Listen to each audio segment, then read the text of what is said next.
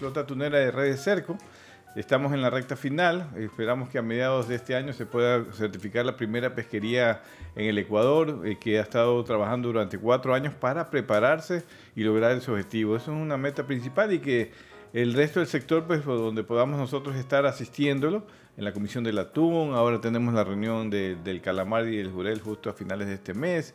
Logremos que Ecuador pues impulse o sea el, principal gestionador del ordenamiento y del manejo sostenible de las pesquerías en conjunto con otros países, pero Ecuador tiene que asumir ese liderazgo ya que lo ha demostrado en otras ocasiones y sobre todo en la pesca de altura. Así que hay mucho por hacer este año, una agenda apretada, se nos acumularon muchas cosas de, del año pasado en los temas de manejo sostenible de la pesca industrial y esperemos pues que el diálogo impere inclusive en los conflictos que y como ya sabemos tenemos por allí como el asunto de la Reserva Marina de Galápagos.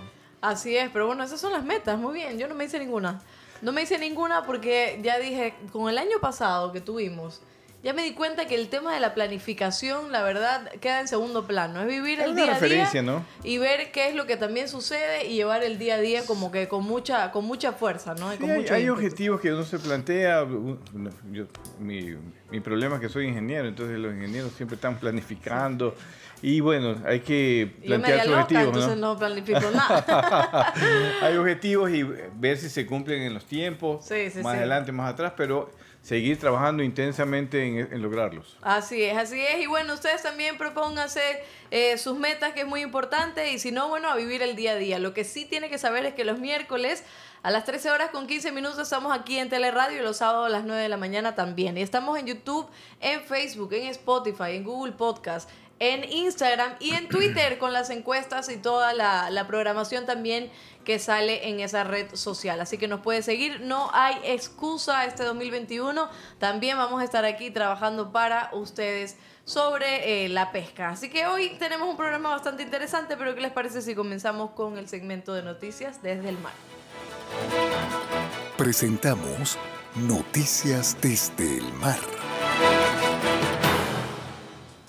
Los centros de Murcia, Vigo y Santander del Instituto Español de Oceanografía participarán en el proyecto de investigación AquaExcel 3.0 que persigue un crecimiento sostenible del sector de la acuicultura en Europa, basado en la producción eficiente y ambientalmente responsable de productos pesqueros de alto valor.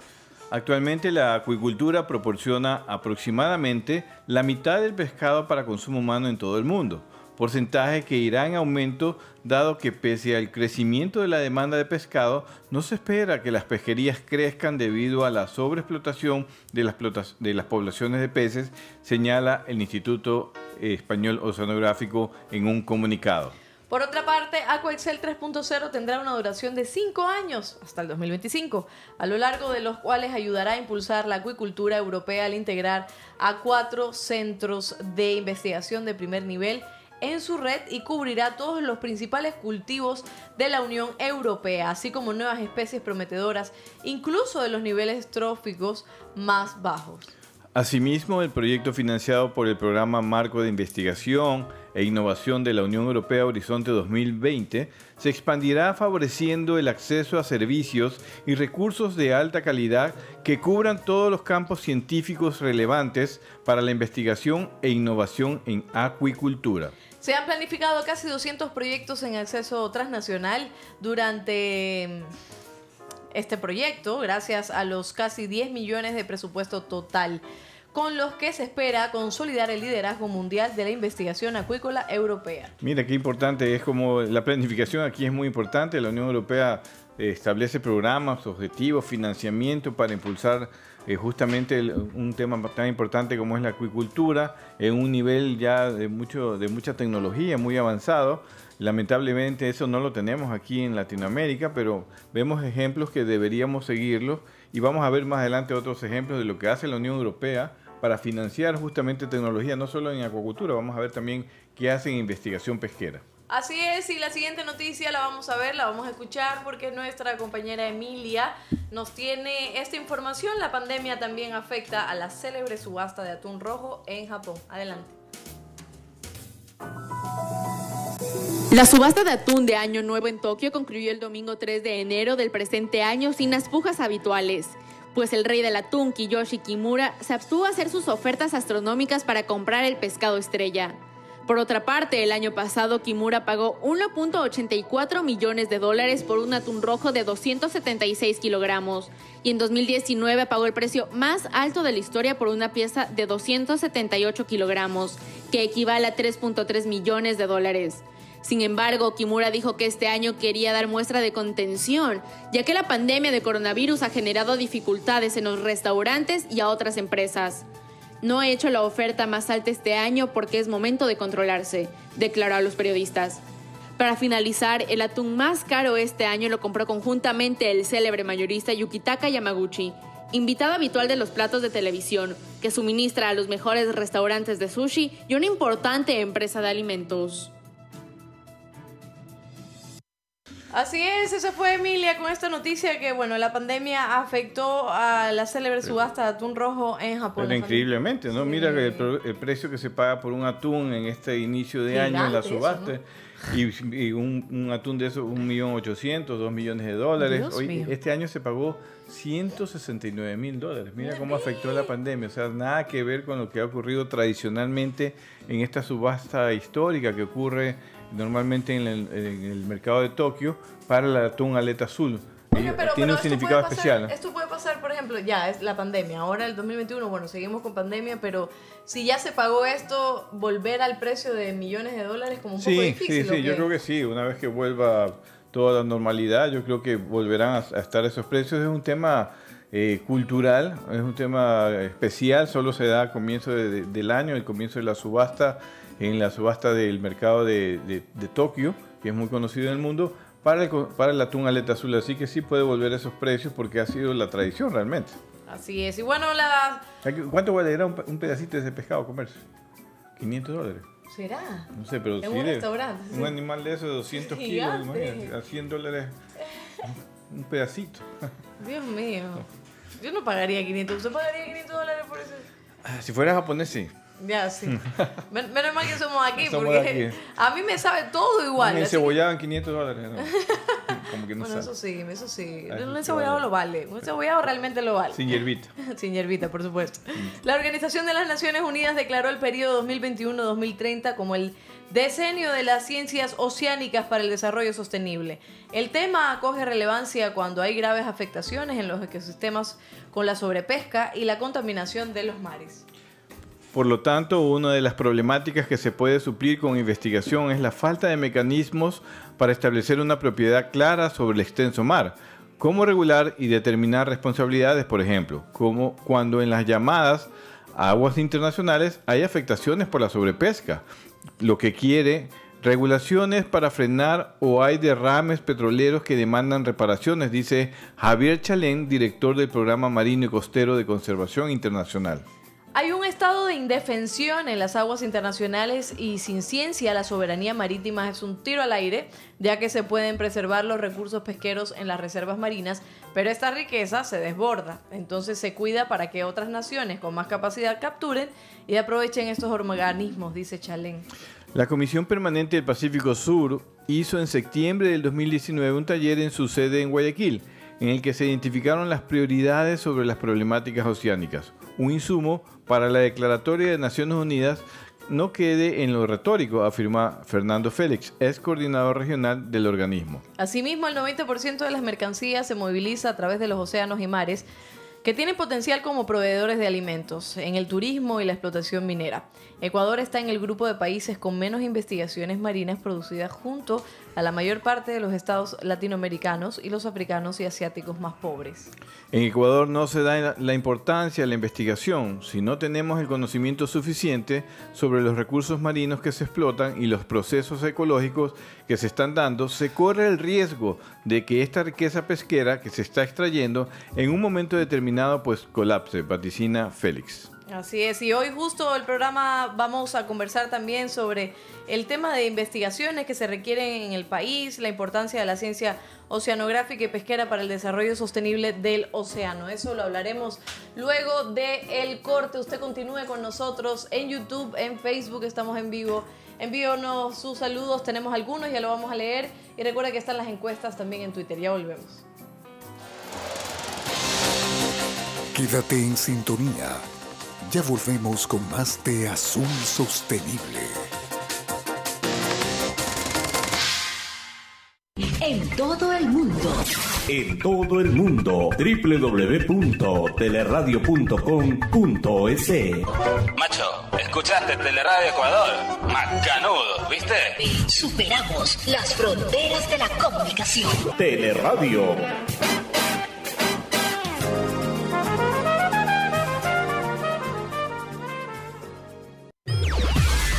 La radio en tu vehículo. Teleradio. Teleradio.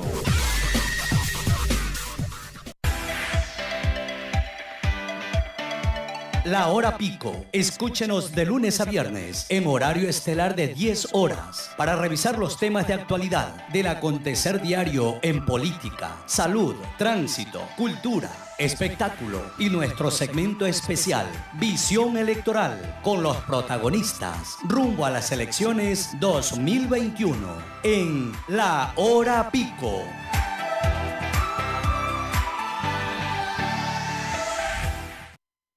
En todo el mundo. En todo el mundo. www.teleradio.com.es Hello, Teleradio Ecuador. Very good. Superamos las fronteras de la comunicación. Teleradio.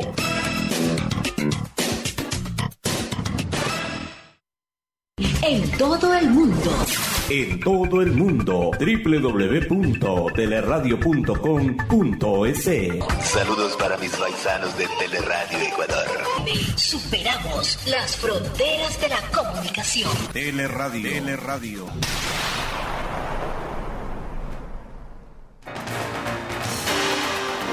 Seguimos con Azul Sostenible.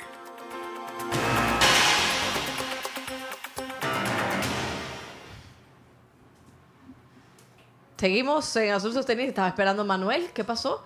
Estaba esperando a Manuel la indicación, pero seguimos aquí en Azul Sostenible. Así es, así es. Tenemos que también adaptarnos a este nuevo año. Y nos dice Fernanda Romero. Feliz año 2021, mis saludos para quienes están detrás del programa Azul Sostenible, muchos éxitos y bendiciones para el Inge Guillermo y la licenciada Alondra Santiago. Muchísimas gracias, Fernanda. Gracias, Fernanda. Está en Puerto López, Machalilla. Ah, qué rico. Y aquí tenemos un saludo de Rafael Rosero. Feliz año 2021. Feliz año también a todos ustedes Feliz que están año. conectados. Gracias. Miércoles y sábado también con nosotros. Recuerde que todavía seguimos y este año 2021 seguimos con esta propuesta de que algún día de eso, si llegamos a los 200 views, podemos darle un regalo que ya aquí el ingeniero ya lo tiene, ya lo tiene preparado ya. Tengo bloqueado todo para que llegue hasta el 780. Así que nada, ni, vamos a darle la bienvenida a nuestra invitada del día de hoy, María del Pilar Cornejo, decana de la Facultad de Ingeniería Marítima y Ciencias del Mar de la ESPOL. ¿Qué tal, eh, María del Pilar? ¿Cómo está? Y bienvenida al programa Azul Sostenible. Buenas tardes, eh, muy bien, gracias por la invitación. Aprovecho para desearles un feliz y saludable 2021 y en especial hoy Día de Reyes un feliz día. Sí, Igualmente. hoy es Día de Reyes, que nos olvidamos mencionarlo. Me encanta este Día de Ah, Reyes. ¿sí? En Cuba sí se celebra mucho. En Cuba no se celebra Navidad, pero, Pero el Día de Reyes sí. No, rosca no. Solo como que los niños sí dibujan algún regalito y lo Ah, ponen debajo de la piedra y los Reyes Magos vienen a verlo. Ah, Entonces es muy bonito, es muy bonito esa celebración. Pero bueno, aquí estábamos María del Pilar, qué gusto, qué gusto tenerla. Eh, María del Pilar ha trabajado en variabilidad y cambio climático, gestión integrada del agua, sostenibilidad ambiental, reducción del riesgo de desastres, resiliencia y formulación de políticas. Como integradora de la dimensión humana, coordinadora de América Latina y el Caribe, líder del proyecto y secretaria de Estado, actualmente es directora del Centro Internacional del Pacífico para la Reducción del Riesgo de Desastres, decana de la Facultad de Ingeniería Marítima y Ciencias del Mar de la SPOL y trabaja para alcanzar la Agenda Global 2030, la salud de los océanos, la RRD, la resiliencia de las ciudades y la formulación de Wow. políticas. Tremenda invitada que tenemos el día de hoy, así que un gustazo. Y bueno, justo leíamos una noticia, eh, María del Pilar, que hablaba sobre eh, la poca inversión que se tiene en cuanto a la investigación, ¿no? En temas de oceanografía, eh, pesca, etcétera. Y la primera pregunta es esa, lo más general posible. En Ecuador, ¿cuál es la situación en temas de investigación sobre oceanografía, sobre pesca, sobre todo lo que acontece en el océano? Bueno, en general nosotros como país invertimos menos del 1% del PIB en investigación en general. En ciencias del mar es aún muchísimo, muchísimo menor. Básicamente la mayor parte de las investigaciones que nosotros hacemos en SPOL se hacen con financiamiento de la universidad o con financiamiento de organismos internacionales. Es muy poco lo que, lo que recibimos de financiamiento a, a nivel eh, nacional. Pero ahí estamos, ¿no? Somos convencidos de que el océano es muy importante para toda la vida, es el regulador del clima, es el que nos provee de alimentos, 40% de la población vive a menos de 100 kilómetros de la costa en todo el planeta y eso va en aumento, así que no vamos a parar por, por eso. Sin embargo, sí queremos hacer un llamado a que se mire un poco el mar, ¿no? Ecuador no mira el mar. Claro, y María del Pilar, o sea, si han solicitado para hacer investigaciones, si tienen los estudios, si tienen las propuestas para seguir haciendo investigaciones en el tema del océano, pero no hay cabida para esto, no hay respuesta, no hay plata. ¿Cuál es la justificación que se les da para que exista menos del 1% en temas de investigación que tienen que ver con el mar? Bueno, yo creo que una, una de las cosas más importantes es que cuando se habla, por ejemplo, en política pública de lo que el Estado gasta, se usa la palabra gasto y no inversión. Entonces, todo lo que sea educación, todo lo que sea investigación es una inversión, no es un gasto. Entonces, un poco hay que cambiar el concepto de la gente. Y la otra es que tal vez es una falla nuestra, ¿no? De los que estamos en la parte de investigación, eh, mostrar cuán importante es lo que hacemos. Por ejemplo, si nos remontamos a un tema de acuicultura, en el año 2000 el tema de la mancha blanca, eh, se pudo solucionar gracias a investigación que hacemos en el Centro Nacional de Acuicultura e Investigaciones Marinas. Y eso hizo que tengamos ahora eh, una industria grande. No es lo único, pero sí es fue uno de los puntales para recuperarnos. Eh, Guillermo creo que es testigo de eso. Llegamos a casi una pérdida eh, del 100% en la parte acuícola y nos recuperamos. Pero se necesita la investigación. Entonces, no sé, tal vez ese hilo conductor de cuánto me va a impactar en el bolsillo sea lo que falta que armemos. Y estamos trabajando en eso, ¿no? O sea, si yo no sé cuánto va a aumentar el nivel del mar, cómo los municipios siguen dando permiso en el filo costero para construir casas, que en menos de 10 o 15 años ya no van a estar ahí. Entonces, en una inversión que se hizo para tal vez 30 años, vamos a tener ese problema. Pilar, eh, gracias por estar aquí nuevamente. Y, yo coincido contigo plenamente y esa fue una de las ideas de, crear este programa, de hablar sobre las, lo importante que es el océano para el Ecuador, sobre todo lo que genera ya y lo que puede generar a futuro. Pero eso sin investigación científica, sin profesionales bien preparados o no solamente en, las universidades, sino más bien en la práctica, donde se necesitan justamente estos proyectos de investigación, ya sea a través del gobierno, ya sea a través del sector privado, eh, podamos justamente aprovechar mejor esos recursos, cuidarlo en primer lugar, que es eh, un principio fundamental, cuidarlo, protegerlo, conservarlo, para hacer el uso sostenible de sus recursos. En ese sentido, ¿Y cómo ves tú, eh, eh, siendo decana de una facultad, el futuro, los futuros de los eh, próximos profesionales, ¿no? de los ingenieros que salen de la facultad?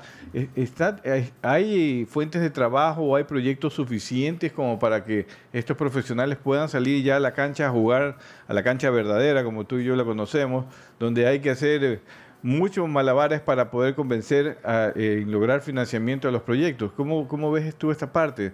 ¿Tienen futuro los profesionales, ya sea de la SPOL, ya sea de la Universidad Estatal o de la Universidad de la Península, en biología marina, biología pesquera?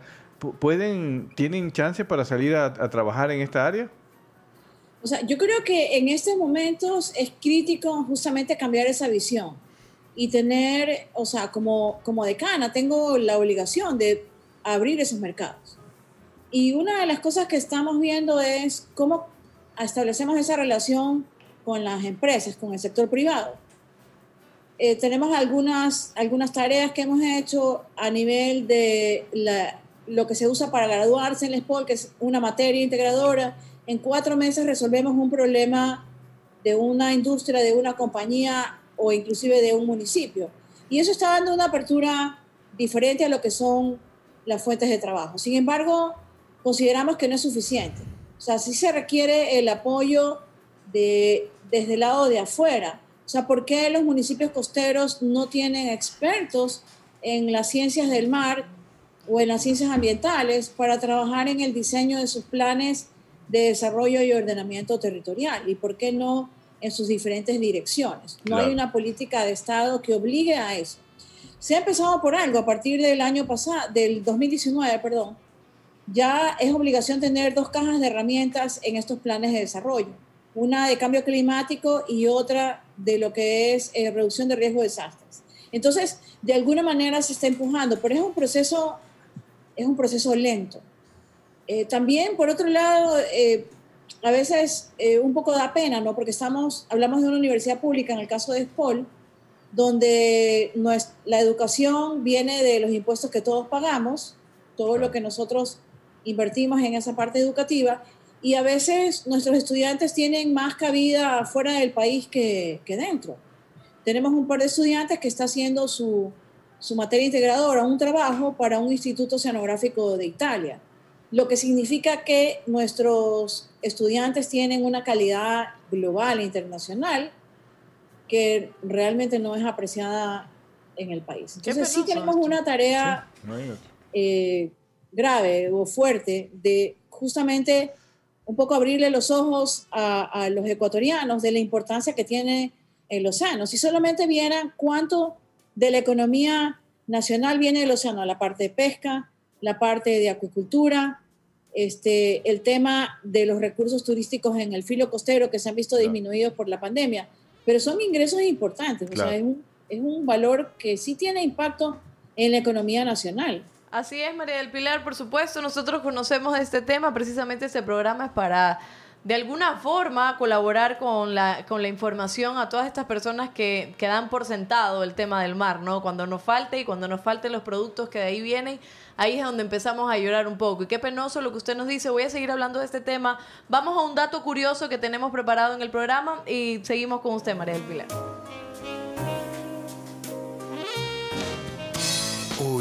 En el dato curioso.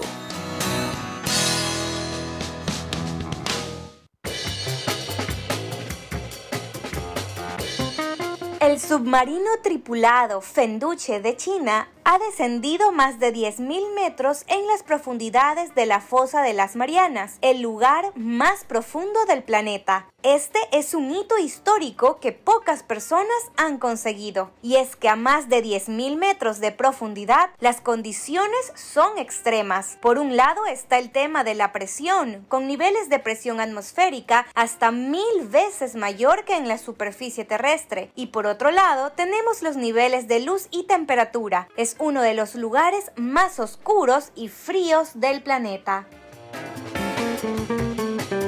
Ese fue nuestro primer dato curioso del programa Azul Sostenible. Recuerda que estamos en YouTube, en Facebook y en todas nuestras redes sociales. En YouTube, de hecho, ya tenemos algunos saludos donde nos dice Viviana Santander, la doctora Pilar, es la mejor en el tema. Por supuesto, claro que sí. Y Darío Lecaro dice gracias por informarnos sobre temas marinos. Y precisamente ese es nuestro... Mm, nuestro objetivo en el programa precisamente para conversar sobre temas que tienen que ver con el mar y, ver la gravedad de lo que usted comenta, María del Pilar, porque si bien es cierto, es cierto, en temas de investigación a nivel general, Ecuador no muestra ningún apoyo, o las instituciones no muestran ningún apoyo. Imagínense en temas tan, tan importantes como el océano y todo lo que sale de ahí, que realmente no haya un interés por em, expandir el tema de la, de la investigación. Y quería saber si nos puede adelantar algunos temas que ustedes, por ejemplo, tienen en una lista eh, para investigar temas que sean cruciales eh, y que sean de importancia para investigar ahora en el Ecuador y que, por ejemplo, tengan que buscar ayuda en otros sitios porque aquí no la hay. Sí, tenemos varios temas en los que ya estamos trabajando. Nosotros, como le decía, tenemos una, una tradición larga. La, la Facultad de Ingeniería Marítima es una de las dos facultades con las que Escuela empezó hace más de 62 años. Entonces tenemos programas de producción acuícola y medio ambiente, producción controlada de peces marinos, cómo diversificar este, la acuicultura, cuáles son los temas de salud animal. pero también estudiamos el ecosistema, cómo está el ecosistema estuarino y costero, cuáles son esos servicios ecosistémicos que tenemos, por ejemplo, el caso del Golfo de Guayaquil, cómo se manejan esos ecosistemas para que haya una armonía entre sus diferentes usos. Nosotros no vamos al extremo de decir no toquemos nada, no, tenemos que convivir en, este ambiente. Y un tema crucial, el tema de salud de los océanos, eh, puede parecer algo remoto y tal vez la gente no lo percibe porque, claro, vamos a la playa y vemos una sola línea, no vemos el, el mar azul y no vemos lo que está adentro o lo que está abajo. Y, por ejemplo, algo tan sencillo como la acidificación de los océanos. Está absorbiendo tanto dióxido de carbono que se está haciendo ácido.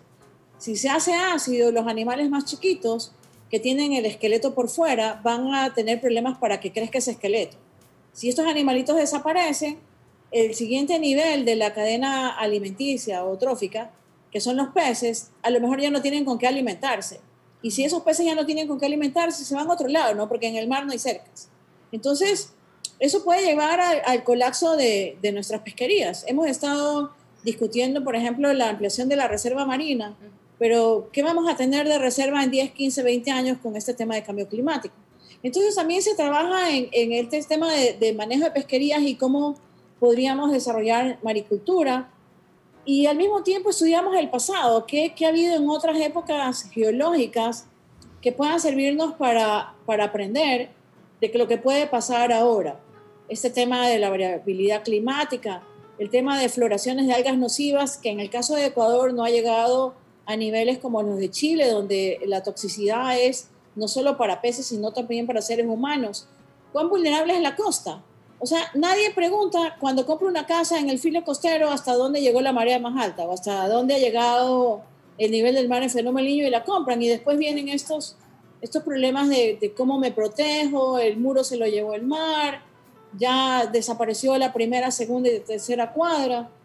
Y ahí viene un tema interesante, ¿no? Trabajamos sí con algunos municipios en resiliencia climática. Este, este es un trabajo súper importante, tanto eh, tierra adentro, digamos, como el caso de Durán, o en el filo costero, como el caso de Santa Elena, porque el impacto de lo que pasa en el océano se va a sentir acá en Guayaquil, inclusive.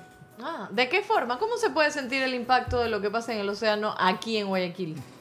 Si el nivel de Ya. Guayaquil está al nivel del mar, tenemos el famoso eh, estero salado y el río Guayas. Y el río Guayas no es un río, es una ría. ¿Por qué? Porque tiene agua salina. Entonces, el nivel del, del- del río Guayas depende de las mareas. Las mareas se generan afuera, afuera del Golfo. Viene la onda de marea. Si el nivel del mar está más alto, esta onda de marea va a llegar más arriba. Y cuando llega a un canal cerrado, justamente como tiene menos espacio para entrar, va a subir el nivel. Entonces, el, el problema de, de las ciudades como Guayaquil o Durán o San Brandón es que sin lluvias van a estar inundadas, porque los sistemas de drenaje no han sido diseñados para ese aumento del nivel del mar. Terrible. Entonces, alguien diría, bueno, ¿y cómo Guayaquil o Durán o San Borondón deben invertir en, en investigaciones oceánicas? Porque van a estar afectados. Entonces, el problema es este tiempo en que duran estos procesos y los tiempos políticos, ¿no? Un buen político, un buen administrador, como un buen gerente, tiene que planificar para el largo plazo, no debe planificar solamente para estos tiempos políticos. Así es, así es. Vamos a un corte comercial, ingeniero, y ahí cuando regresemos ya le dejo hablando todo el tiempo porque ya me está mirando como que no me está dejando hablar, así que no hay problema. Mujeres Eh, primero. Interesantísimo eso, porque si no terminamos todos inundados por allá. No, sí, hay muchas cosas. Terrible, terrible. Vamos a un pasar. corte, vamos a un corte comercial. Enseguida regresamos con María del Pilar Cornejo con esta información buenísima que nos está dando acerca de la investigación que es tan necesaria, pero que no hay mucho apoyo. Así que ya volvemos en Azul Sostenible.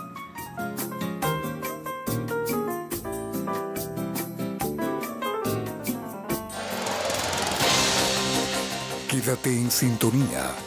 Ya volvemos con más de Azul Sostenible. En todo el mundo.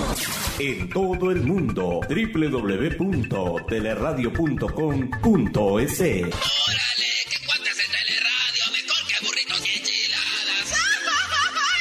Superamos las fronteras de la comunicación. Teleradio. Teleradio.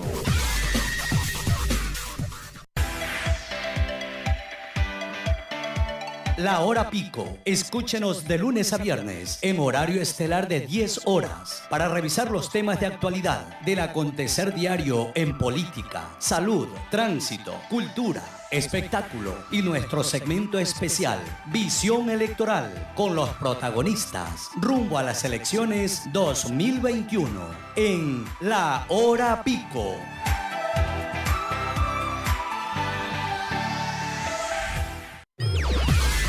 La radio en tu vehículo. Teleradio. Teleradio.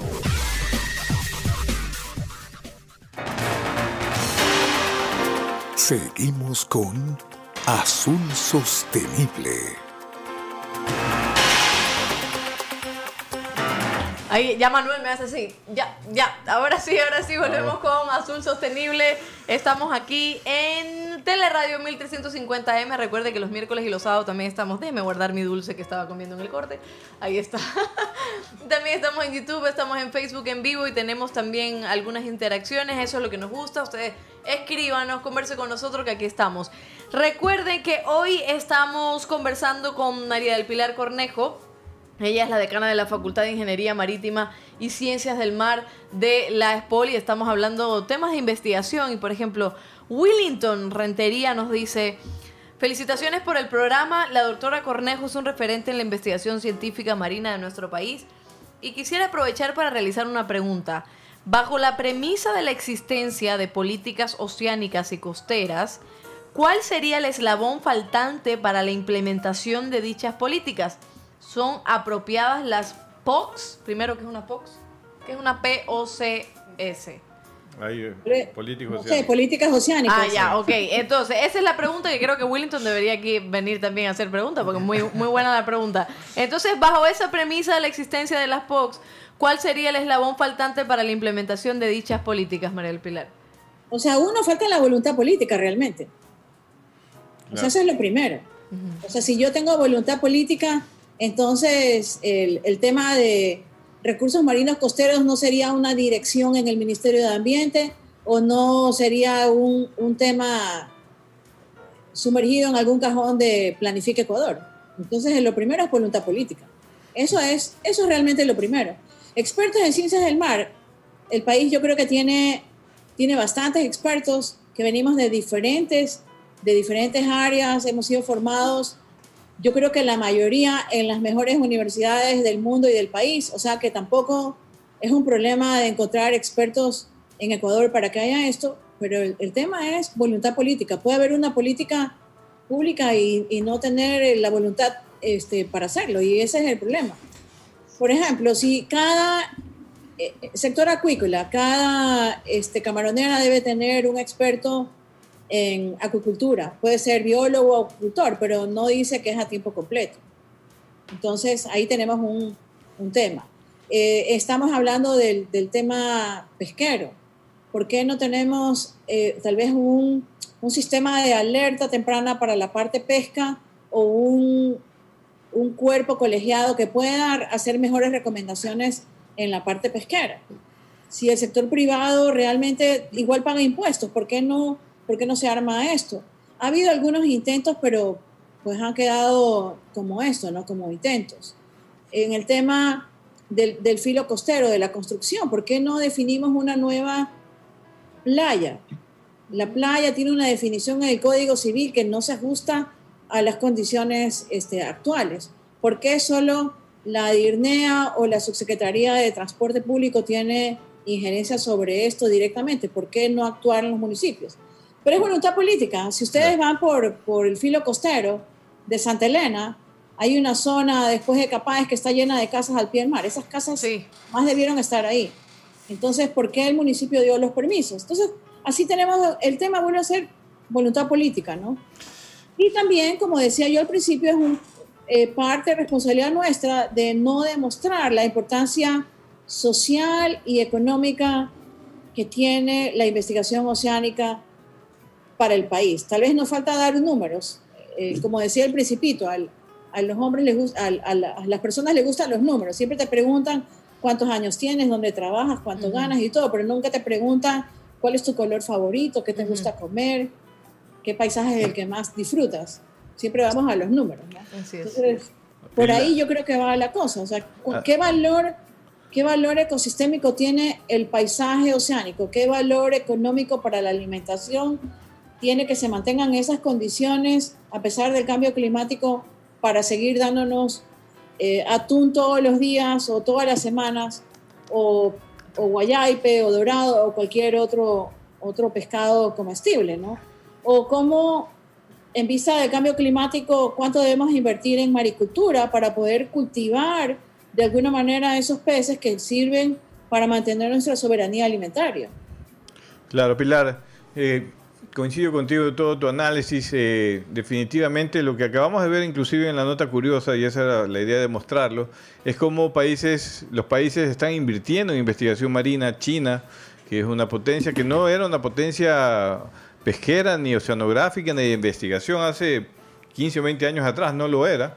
Sin embargo, pues ya vemos que está haciendo investigación en forma en los mismos niveles o los mismos estándares que Estados Unidos o la Unión Europea, que tienen 60 o 70 años de investigación permanente o de una política permanente, como tú dices bien, de investigación, de, de manejo de las, de las áreas estratégicas, ya no solo dentro de las 200 millas, ni siquiera solo el perfil costero, sino en el alta mar donde todavía tenemos muchos desafíos eh, que, eh, que vamos a encontrar y donde el Ecuador ni siquiera tiene un barco de investigación actualizado. Pues tenemos un barco de investigación en, en el Instituto de Investigación Pesquera de, de- de la Subsecretaría, que es de los años eh, 70 eh, y que solo sirve para hacer investigación muy limitadamente, pero eh, no tenemos nada actualizado en investigación marina y las universidades, como tú dices bien, también tienen limitaciones. Eh, a pesar de todo esto, de todas estas limitaciones, tenemos en cambio, en contraste, un sector productivo en el océano, como tú decías bien también, en la pesca, en la acuacultura, en el turismo, hay potencialidades en el sector minero, en, el en temas también de, de gas- en el gas del Golfo, eh, de- servicios inclusive que brinda el océano para el transporte marítimo, que significan mucho para el país. Es- en el caso de la pesca y la acuacultura, ya lo hemos dicho varias veces, representa el 40% de las exportaciones no petroleras. Eso es un valor sumamente importante. En este sentido, eh, ¿qué propones tú? Tú has sido secretaria de Estado eh, durante un buen tiempo, estuviste en el área de riesgos. Desde tu experiencia pública, eh, eh, aparte de tener una política estable, ¿qué es lo que debería hacer los el- el próximo gobierno, cualquiera que sea este, para poder tener algo sostenible? Porque tenemos profesionales, tenemos el sector productivo potente, tenemos un sector turístico también muy potente, ahora afectado por la pandemia, pero volverá a ser potente cuando pase la pandemia. ¿Qué hacer para que esto se tome en cuenta, no solamente desde los gobiernos, sino los ecuatorianos? O sea, muy poca gente, como tú dices bien, eh, solo ve- solamente ve el mar, una línea bonita que va a tomarse la- eh, el sol en la playa, que se va a mojar, como a Londra que fue el fin de semana, eh, y está muy bien, pero ¿qué hay debajo de eso? ¿Cuál es el potencial? ¿Qué importante es para la economía del país? ¿Qué importancia social tiene también para, la- para nuestro país? ¿Qué hacer para, hacer para un cambio drástico? Porque esto no puede seguir. Tenemos más territorio marítimo que terrestre, ya lo hemos dicho varias veces. ¿Qué propones tú? Bueno, hay, hay varias propuestas, ¿no? Sí, tenemos 5.3 veces más territorio marítimo que terrestre. Sí es. Y tenemos que trabajar en, en todos los frentes. En algún momento conversaba con, con personal de Cancillería muy abierto y muy, muy dispuesto a trabajar con, con nosotros, en ver cómo, por ejemplo, en el caso de la minería submarina, nosotros nos adelantamos y comenzamos a trabajar en las comisiones correspondientes de Naciones Unidas para que el momento en que la, la comisión que ahorita da los permisos de exploración, cuando ya dé los permisos de explotación, estén acordes con, con nuestra realidad. Y, y esa minería submarina está alrededor de Galápagos también. Entonces, hay que, hay que adelantarse. Entonces, ¿cuál sería la, la propuesta concreta? Primero va a depender de cuál modelo económico este, va a implantar, o sea, el, el gobierno que llegue en mayo. El, si seguimos con un modelo que solamente es de maximizar este, las ganancias, vamos a estar en problemas. Porque en estos, mo- en estos momentos, para tener un desarrollo sostenible, nosotros debemos trabajar en una economía circular, donde la producción nuestra se cierre todo el ciclo. Es decir, cualquier cosa que nosotros generemos se, se recicle, se reuse, se reutilice y nosotros podamos aprovecharla. Entonces, en el caso de- del- del filo costero, y específicamente, está así la parte turística, pero también está la parte de generación de energía, Energía. está la parte de un desarrollo de acuicultura y maricultura diversificado que no tenemos. En- hoy en día, si bien la mayor parte de las exportaciones, como has dicho, de acuicultura y pesca representan el 40%, yo me atrevería a decir que son básicamente de dos cosas, atún y camarón Así es. tenemos que diversificar, no tenemos que ser resilientes. La pandemia nos ha enseñado que no podemos vivir de una sola cosa.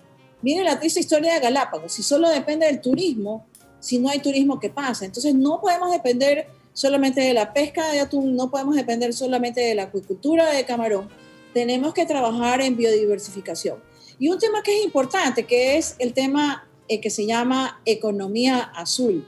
Y el tema de economía azul significa una estrategia de largo plazo Claro. que soporte el crecimiento sostenible en los sectores marítimos y marinos de manera integrada. Entonces tenemos que trabajar más en acuicultura, en turismo, biotecnología marina. Así es. Estamos trabajando en SPOL, en el SENAIM, en justamente en esos temas de biotecnología, eh, con cómo extraer otras sustancias de las algas que nos permitan sustituir elementos que se usan en la industria alimenticia y en la industria este, farmacéutica. De tal forma que reemplacemos cosas que probablemente eh, puedan estar causando daño a los ecosistemas en otra parte por eh, sustancias que están disponibles de una manera que su extracción no va a causar otro problema. El tema de la energía oceánica, ¿qué pasa en Galápagos? Tenemos nosotros en SPOL proyectos que están dirigidos hacia ver cómo mejoramos el uso de energía marina.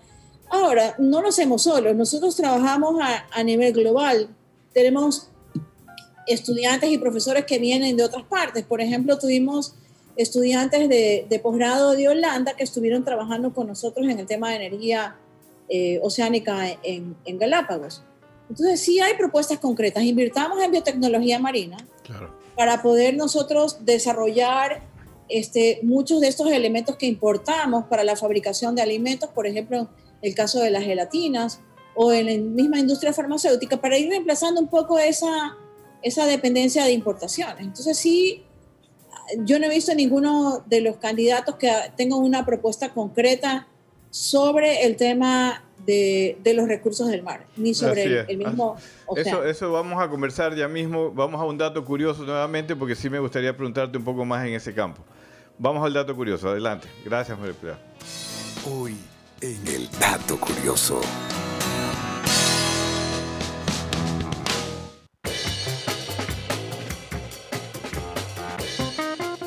La oceanografía es un campo de la ciencia que estudia los mares y océanos y todo lo que se relaciona con ellos, es decir, la estructura, composición y dinámica de dichos cuerpos de agua. Para muchos de estos estudios se utilizan buques de investigación científica especializados para medir y analizar diferentes parámetros oceanográficos y biológicos. En España, por ejemplo, tienen un proyecto para la construcción de un moderno buque hasta el año 2023, proyecto valorado en más de 85 millones de euros.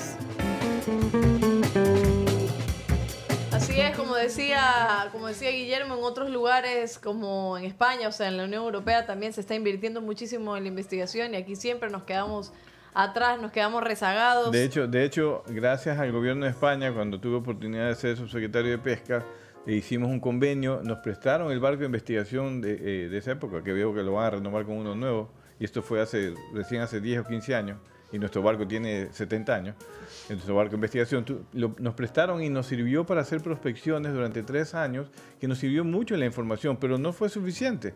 Entonces, estos son los ejemplos que los próximos, el próximo gobierno debería tomar en cuenta para generar una política integral en, re- en relación al océano. Precisamente Marcelo Morán nos dice que ojalá podamos ver a los candidatos eh, que gobernarán el país, qué es lo que van a hacer en beneficio del sector pesquero y acuícola. También eso es una de las propuestas que hay que preguntarle a todos, ¿no? Vamos a ver. Viviana Santander dice, aprovecho para consultar a la doctora Pilar cómo observa el tema del aprovechamiento del mar como recurso energético. Creo que lo estaba mencionando también eh, María del Pilar. ¿Podría tener cabida en un futuro o mediano o largo plazo en el país? Y podría tal vez andar un poquito más en el tema de, de la energía en cuanto a esto, María del Pilar.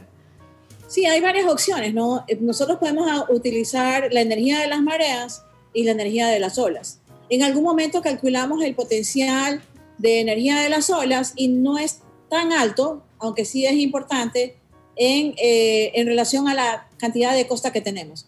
Sin embargo, el de la energía de las olas yo creo que puede ser muy aprovechable. Inclusive, hasta en la misma ciudad eh, de Guayaquil, Durán o en el caso de Bahía, en, Manabí, se puede utilizar la energía de las olas. Nosotros tenemos un rango de mareas este, bastante alto y hay muchos lugares, se coloca una simple turbina que tiene forma de torpedo, que es bidireccional. Cuando sube la marea y la marea entra, mueve la turbina en una dirección generando electricidad y cuando la marea sale, la genera en la otra dirección. Esa es una de las formas. Este, y, y de ahí tenemos el tema de energía eólica con estos generadores plantados en el océano, como hay en el Mar del, Norte, que también es una opción. Así que hay varias opciones, energía de las olas, energía de mareas, energía eólica y también hay energía geotérmica, porque también hay algunas zonas que no son tan profundas, pero que tenemos fuentes hidrotermales submarinas que pudieran ser aprovechadas. Sobre em, todo en lugares como Galápagos, donde queremos que toda la energía sea limpia. Solo, solo voy a dar otro comentario y hablemos de Galápagos también, que usted me lo mencionó. Mónica López, Mónica, todavía estamos esperando las croquetas, nomás le digo, ya estamos 2021. Dice, sí, yo he postulado en el banco de ideas para estudiar cómo saco el colágeno de las escamas de pescado para los productos de valor agregado del mar. Interesantísimo que todo esto pueda salir de los productos del mar. Pero no hay, no hay política, no hay financiamiento, no, conocen. Uno de los principales temas, quizás Pilar coincida, conmigo, es el desconocimiento de todas estas potencialidades. Y por eso la importancia de comunicar justamente que todo esto existe y que es necesario tomarlo en cuenta para buscar financiamiento, políticas, lo que sea necesario, pública o privada, porque tenemos ese mar con un montón de recursos, una biodiversidad marina muy rica en nuestra zona tropical que todavía no la hemos aprovechado y estamos quedándonos atrás poco a poco. Claro. Eh, no sé si tú ibas a comentarle algo. No, solo que la palabra, la palabra que leíamos en la noticia sobre indefensión, yo creo que estamos en esa, esa es la palabra correcta para todo lo que está sucediendo ahora. La verdad es que debe ser frustrante. Yo creo que Pilar coincide, comparte conmigo quizás muchas eh, frustraciones profesionales porque hemos recorrido este camino de la, de la investigación marina, de los cambios tecnológicos, del manejo sostenible, etcétera, etcétera. Y y ha sido una lucha constante lograr hacer eh, que entiendan los gobiernos, el sector privado, los pescadores y algunas instituciones de la importancia de comenzar a hacer una investigación como una política pública permanente. En este sentido también, Pilar, una de las preocupaciones que tiene el sector pesquero, pues tú lo has escuchado, de hecho la SPOL hizo un foro recientemente, se ha visto que se está proponiendo inclusive ampliar la reserva marina o crear un área marina protegida nueva en el entorno de la, de, la zona económica exclusiva de la región insular. Eh, el sector pues ha, manifestado su inconformidad justamente porque eh, se requiere mucha información, mucha investigación para poder sostener alguna, algún cierre de área que pueda ser considerado un área marina protegida. ¿Cuál es la opinión desde el punto de vista eh, técnico, científico del SPOL sobre estas propuestas, sobre estas, estas iniciativas para crear áreas marinas protegidas que todos estamos de acuerdo siempre y cuando tengan justificación científica? Mira, hay varios puntos ahí, ¿no? Hay varios puntos. Eh, y tal vez podamos ir de lo global a, lo local, ¿no? De acuerdo. En lo global estamos bajo un escenario de cambio climático donde tenemos un montón de emisiones de dióxido de carbono y yo creo que en menos de 15 años ya habremos pasado el límite del 1.5 grados. Entonces, una de las fuentes de emisiones viene del sector agrícola y del sector de uso de, del suelo y hablemos del tema de proteína animal. Entonces, ¿por qué una de las cosas que se recomienda es disminuir la cantidad de proteína animal ganado, por ejemplo, que consumimos y consumir una más limpia. Entonces, ¿por qué no vemos en la parte pesquera una herramienta para poder ayudar a combatir el tema de las emisiones de gases de efecto invernadero? Y, y aquí hay dos formas, que hay que trabajar en un largo plazo. no sabemos, porque no, eh, no hemos revisado los escenarios a fondo, no sabemos si los escenarios de cambio climático que se presentan graves para Galápagos van a implicar que ya no va a haber esa pesca. Ya. Y estamos peleando por algo que a lo mejor no vamos a tener. Entonces, el primer punto es, ¿qué va a pasar con la pesca? Así ¿Qué es. va a pasar con Galápagos? Como, como bien dijo uno de los, de los profesores de SPOL que, que estuvo en este, en este webinar, ya han desaparecido algunos de los arrecifes de coral. Estamos estudiando una zona en Galápagos donde la acidificación del océano es natural. ¿Cuál va a ser el impacto en todo este ecosistema? Entonces, con esa herramienta ya podemos tomar una decisión. Eh, ya hay cuotas de pesca, entonces de alguna manera hay una protección pesquera. Pero también debemos pensar hacia finales de este siglo. Eh, yo sí creo que debemos caminar un poco hacia la maricultura y hacia la biodiversidad en la acuicultura para tal vez pescar menos y cultivar más. Pero esto debe ir acompañado a su vez de una política de relaciones exteriores a nivel de Cancillería en Naciones Unidas en que nos pongamos todos de acuerdo, pues no, porque no sirve de nada que preservemos nosotros el recurso en el océano si el resto no lo está haciendo. De O sea, acuerdo. ¿cuál va a ser nuestro impacto si nosotros re- este, tenemos una reserva y cuidamos, pero todos los que están alrededor no lo hacen? claro. Es diferente. En, el- en la tierra tú pones una cerca y los animalitos no se te mueven. Así es, claro. pero En el océano no podemos hacer eso. Sobre todo, claro, especialmente especies altamente migratorias, ¿no? que, que son muy Bien. complejas y que es difícil, su dinámica es muy compleja, hay que estudiarla bien. Eh, eh, hemos dado muchas veces el ejemplo de que eh, tenemos 50 o 60 años haciendo estudios del atún en la a través de la Comisión Interamericana del Atún Tropical, donde hay un personal científico dedicado 100% a hacer investigaciones y hasta ahora, pues, para ellos mismos, con toda la información que se les genera, no encuentran, pues, eh, todo el- un modelo que se- tenga la menor incertidumbre posible, un modelo de evaluación. Y es por la complejidad, justamente, no solo del movimiento de, los, atunes, sino eh, lo que la influencia que tienen los parámetros justamente oceanográficos, ambientales, que generan justamente en, en estas poblaciones de atunes, que además no es una sola especie, son tres especies, las tres especies actúan de forma diferente. Y como tú dices bien, el cambio climático va a hacer que esas especies eh, el, di- el día de mañana cambien de, de área. Y es posible que estén más al sur que en las zonas tropicales. Claro, porque se supone que se van a, a tropicalizar las zonas templadas. Así es. Entonces, si esto sucede, a lo mejor, no De sé, en nada 15 sirve. años no tenemos atún.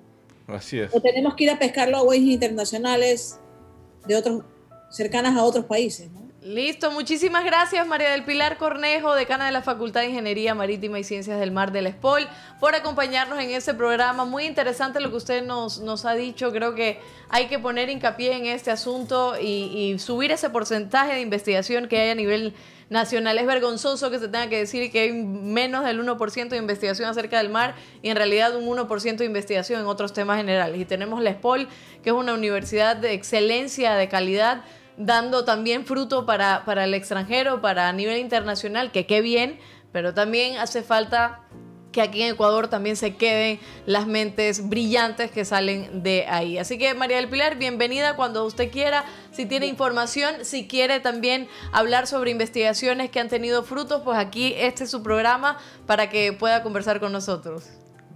Muchas, gracias. Necesitamos más programas como el de ustedes. Por supuesto que sí. Nosotros somos Gracias. los pioneros, así que adelante. Gracias, María del Pilar. Y ustedes no se vayan, no se vayan. Seguimos en Teleradio 1350 en YouTube, en Facebook, en Google Podcast, en Spotify, en Twitter En y en salga. Instagram y en todo. Nos falta TikTok, este año es, ya saben. Va- Vamos a seguir en el programa. Viene la parte de las encuestas, así que todos vayan a Twitter ahora para ver cuáles son las encuestas y las respuestas se las decimos ahora, inmediatamente.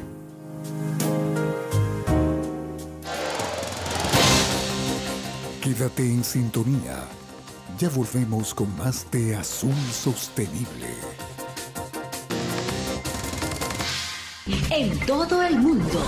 En todo el mundo, www.teleradio.com.es.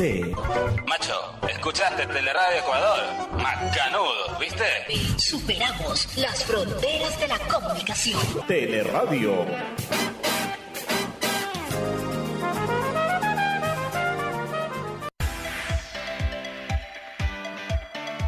La Hora Pico. Escúchenos de lunes a viernes en horario estelar de 10 horas para revisar los temas de actualidad del acontecer diario en política, salud, tránsito, cultura, espectáculo y nuestro segmento especial Visión Electoral con los protagonistas rumbo a las elecciones 2021 en La Hora Pico.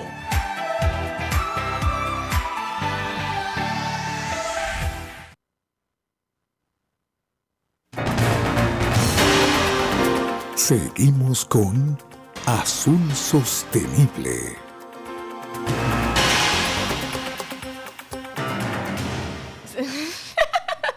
Manuel, esos ojos, me abrió los ojos, pero me asustó, me asustó. Manuel, ¿qué es eso? Aquí estamos, estoy buscando ahora las encuestas en este mismo momento y ya Isaac me imagino que las tiene también en pantalla para responderlas. Vamos a ver si atinamos o no. ¿Cuántas universidades en Ecuador tienen carreras afines a oceanografía, biología marina o pesquera? Menos de 5, entre 5 y 10, más de 20. Yo digo menos de 5.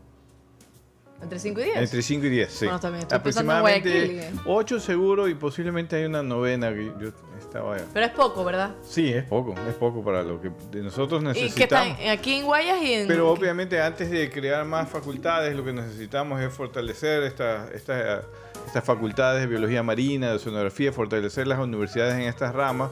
En esta rama, en- como acabamos de decir, como compilar en una de las áreas más importantes y la más extensa que tiene desde el punto de vista territorial el Ecuador, que es el océano. ¿En dónde están ubicadas las escuelas? Están ubicadas en, en Santa Elena, eh, en Numérez, Pero la. Universidad Estatal de Guayaquil, la Escuela Politécnica del Litoral, eh, aquí, eh, aquí en el Guayas, la Escuela Estatal de la Península de Santa Elena, en, en Manabí está la, la ULIAN, la, la Universidad Laica Eloy Alfaro de, de Manabí, está la Universidad Católica de Quito que tiene una facultad de Biología Marina en Bahía, la Universidad Técnica de, de Puerto Viejo me parece que también tiene una rama en esa área marina. Eh, en Quito tenemos la Universidad de San Francisco de Quito y tenemos también la Universidad Internacional. Eh, y en el Oro y Esmeraldas no tenemos de biología marina. Creo que en el Oro sí hay de acuacultura, porque solamente aquí estamos hablando de biología marina, pesquera y, y oceanografía. Gu- Guillermo Morán, la enciclopedia oceánica. Ah, no. Así Dios No. mío. Yo ni uno hubiera podido mencionar, todos los nombres se me hubieran olvidado, así de sencillo. Pero qué bien, ahí está el ingeniero con toda la información. Siguiente pregunta. En Ecuador, la institución que estudia el océano se llama Instituto Geofísico, Instituto Público de Investigación de Acuacultura y Pesca o Instituto Oceanográfico y Antártico de la Armada.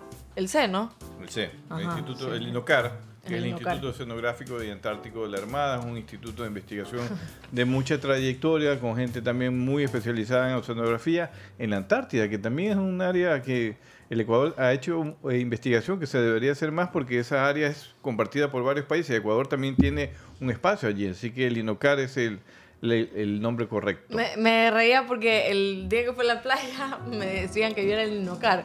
Porque la, el mar estaba subiendo, o sea, estaba subiendo la marea. Yo decía, no, todavía no, cerca de las 5 y hasta aquí. Dicho y hecho, 5 de la tarde. Y yo, bien, Bien. ya puedo conseguir trabajo también por ahí. ¿Cuál es la profundidad máxima conocida de la fosa de las Marianas? 12.000 metros, 11.050 metros, 11.152 metros. ¿Por qué hace esto? Esa fue producción, eso no fui yo. Sí. Y ninguna de esas es. ¿Qué? Uh, Oh. Empezamos mal el 2021. Es- A está cerca a la 11.000 11.050 metros. pero es- Por- Es 11.032 metros. Multa para... 11.032. Sí, esa es la Uh. profundidad, es una de las zonas más profundas del Océano Pacífico y tiene esa profundidad, 11.032, se No hay llaman las rosca de reyes. marianas. No hay rosca de reyes para No la, la rosca de. Yo por eso no contesté, por eso no contesté, porque yo sabía que estaba mal. Y la última, el precio más alto de la historia por una pieza de atún rojo de 278 kilos fue 3.3 millones de dólares, 4.5 millones de dólares o 2.1 millón de dólares. Usted lo mencionó al inicio.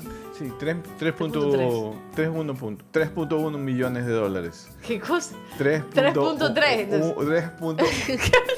No, en verdad la respuesta es 3.1 millones de dólares, pero no sé por qué se le fue ahí 3.3. Porque es que con el IVA y todas esas Ah, cosas, pues ahí sube. no pues. había contado yo, sí. Qué manera, Es, sí. es en esta famosa subasta que hablamos sí, en el comienzo sobre el atún rojo, el atún aleta azul, que es uno de los atunes más caros del mundo, pero que en esta subasta en el, ah, en el mercado de Tokio se paga de una manera muy importante a comienzos de año. Así es, y bueno, esas son las encuestas. Recuerden que el día martes y el día viernes las encuestas están subidas en Twitter para que usted responda, para que usted conozca y también pueda hacer una parte, un- como un juego también al final del programa, porque es divertido aprender. Recuerden que el sábado estamos aquí a las 9 de la mañana en Teleradio 1350. Estamos en YouTube. Estamos en Facebook en vivo, así que conéctese. También estamos en Spotify. Los que no tienen Spotify también están eh, en Google Podcast. Estamos en Instagram y estamos en Twitter. Y todo eso, estos son los créditos. Por eso hablé así lento, para que usted viera los créditos.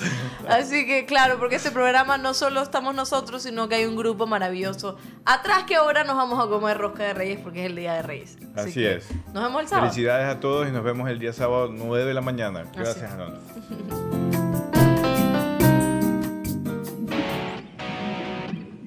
Gracias por habernos acompañado en este programa. Esperamos que te haya gustado.